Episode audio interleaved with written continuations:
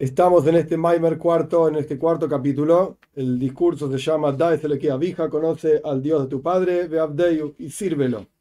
Ya estudiamos capítulo 1, capítulo 2. Básicamente en el capítulo 1 había Behiru Sadas, esta iluminación de la comprensión divina para servir a Hashem. Y el punto era entender que Hashem es Abija, es tu padre. En el capítulo 2 básicamente hablaba de Emuna, Abbas Hashem e Iras Hashem, fe temor a Dios y amor a Dios. Esto es uno de los asuntos centrales de este Pehirus de esta iluminación y claridad de las cosas. Y habló también de que cada miembro del cuerpo, que todo tu cuerpo, toda tu vida sea en el servicio de Hashem. Ok, capítulo 3.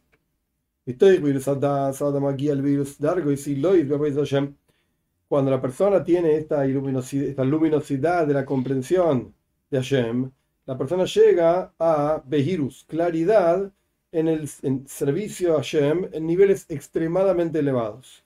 Que en realidad la cima, el tope de los niveles en el servicio a Hashem, de los piadosos, los Hasidim que van frente a Hashem, el concepto central y el top, lo más elevado que hay, es Bitula Yeshus Beahoimer. Es anular la, el ego y la materialidad, lo tosco de una persona, lo ordinario de la persona, hasta que la persona sea Ain nada y cero en absoluto frente a Shem. No necesita ni este mundo, no necesita ni el mundo por venir tampoco, sino que está todo completamente botel, anulado, umebutal, totalmente anulado frente a Shem. Y como se va a explicar ampliamente dentro del libro, o sea, de vuelta esta introducción, sobre el fundamento de la frase de Baal Shem Tov. El Baal Shem Tov dice, Moishe Rabbeinu dice sobre sí mismo que él está parado entre el pueblo de Israel y Hashem, cuando estaba entregando las, los diez mandamientos, estos Parshas Hanan. Entonces explica el Baal Shem Tov sobre esta frase de Anoihi Oimet, dice Moishe, yo estoy parado. El Baal Shem Tov dice, o Anoihius hi Shoimet que mejitza fu, que va, fortísimo. El Anoihi, el yo, el ego de cada uno, se para y es como una especie de mejitza, de separación que interrumpe entre el Yaudí y su padre que está en los cielos. El versículo literalmente de Moishe Rabbein está diciendo que Moishe, él dice sobre él, yo estaba parado en la entrega de los diez mandamientos entre Hashem y ustedes, oye, qué lindo. Pero acá está diciendo el Anoij, el yo, dice Hashem yo, separa entre el Yehudi y Hashem.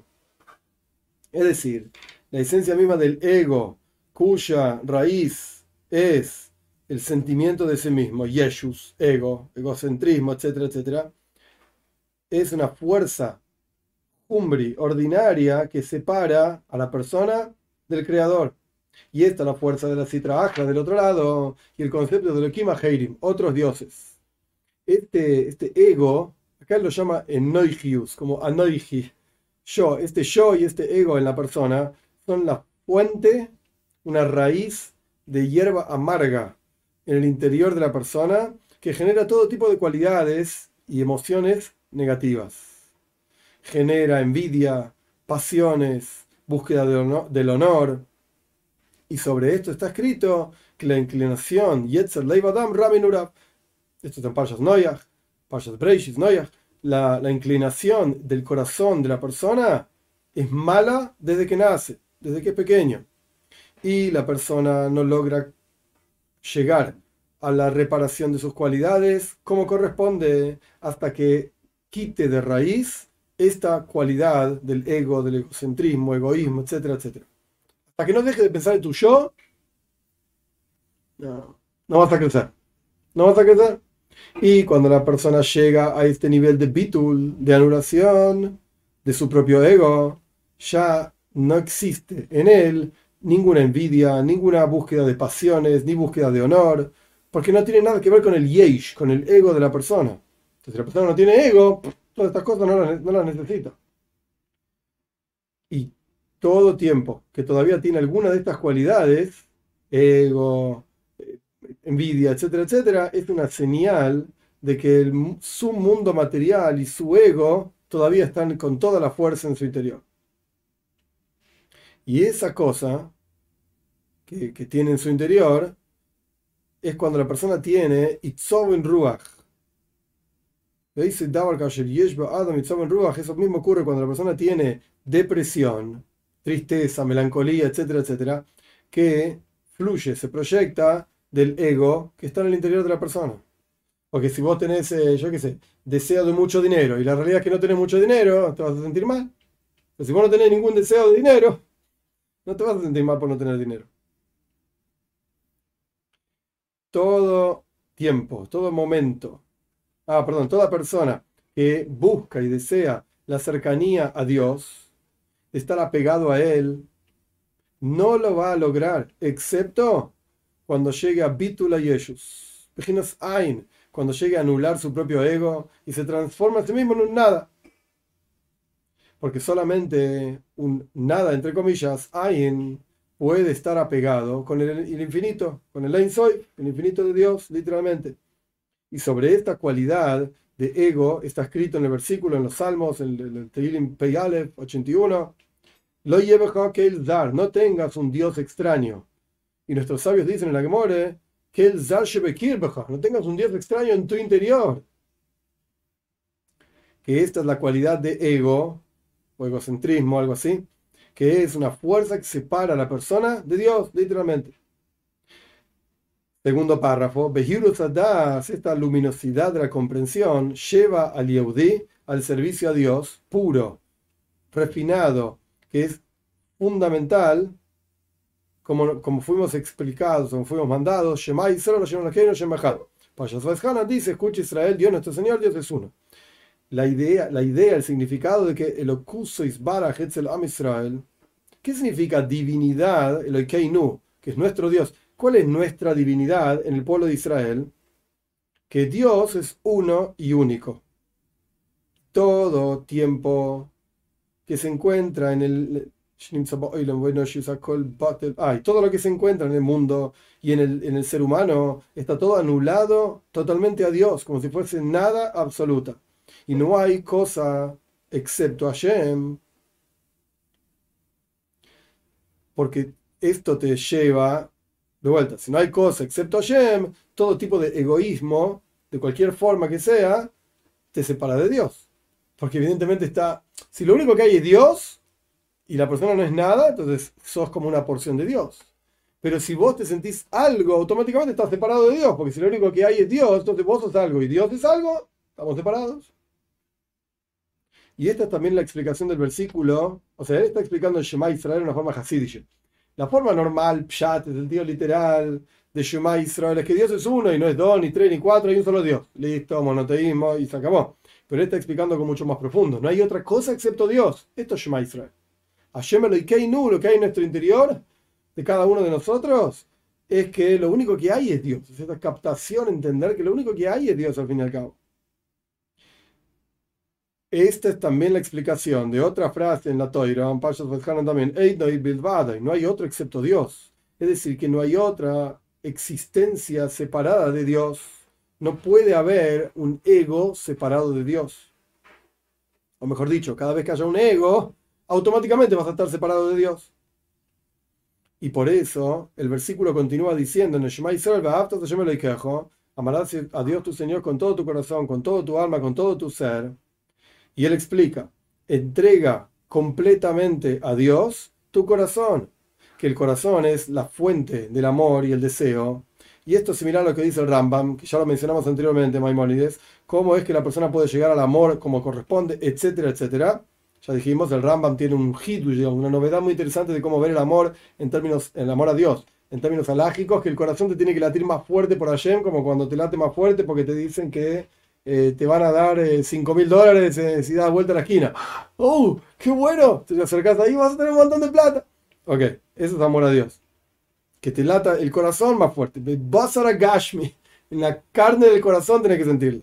El Freddy Carrera también hablaba de esto y no te quede en tu interior amor a ninguna otra cosa, excepto a Shem, que está la definición de un tzadik en el Tanya.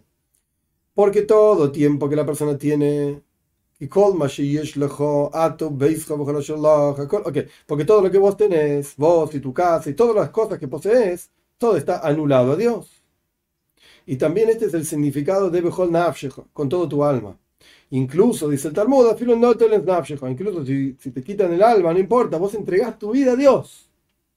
Y el Talmud continúa explicando qué significa servir a Dios, eh, perdón, amar a Dios con todo tu ser, con todo tu dinero. Es decir, que entregues tu ego en todos los asuntos que amas, en todos los asuntos que una persona pueda amar, entregalo totalmente a Dios. Tu cuerpo, tu ser, tus pasiones, tus intereses, esto mejor le baja con todo tu corazón, tu propia vida, mejor nafshecha, con todo tu alma, y todo tu dinero, todas tus posesiones, mejor me dejo.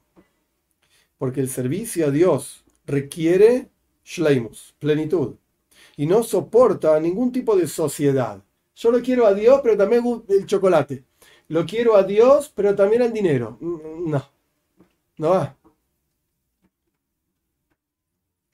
Junto con el amor a Dios, no podés tener otras cosas que amás, sino que todo tu amor tiene que estar orientado, toda tu capacidad de amor tiene que estar orientada 100% a Dios. Su nivel espiritual muy elevado, pero por lo menos si uno sabe dónde está el objetivo, dónde está el horizonte, uno puede avanzar. Similar a lo que explican nuestros, nuestros sabios, que dicen, con todo tu ser, que significa amar a Dios con todo tu ser, es decir, que entregues a Dios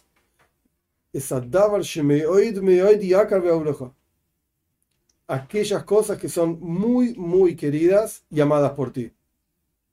Y esto es Behirus Adas, Esto es lo que significa tener claridad de comprensión en forma más profunda en el servicio a Dios.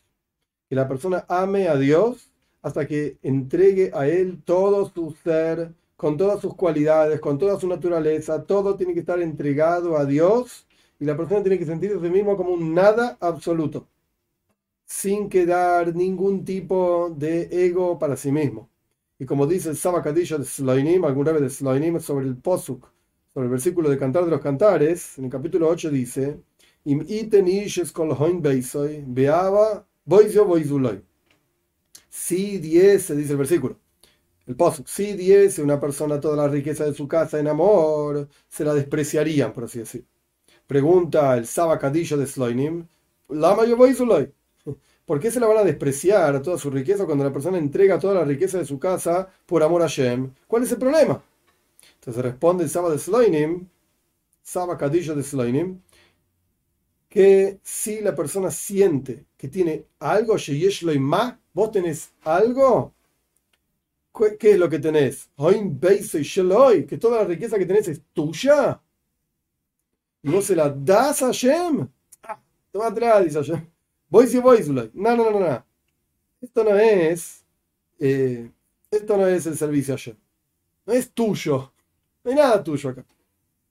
Como que no es tuyo, es todo de Hashem.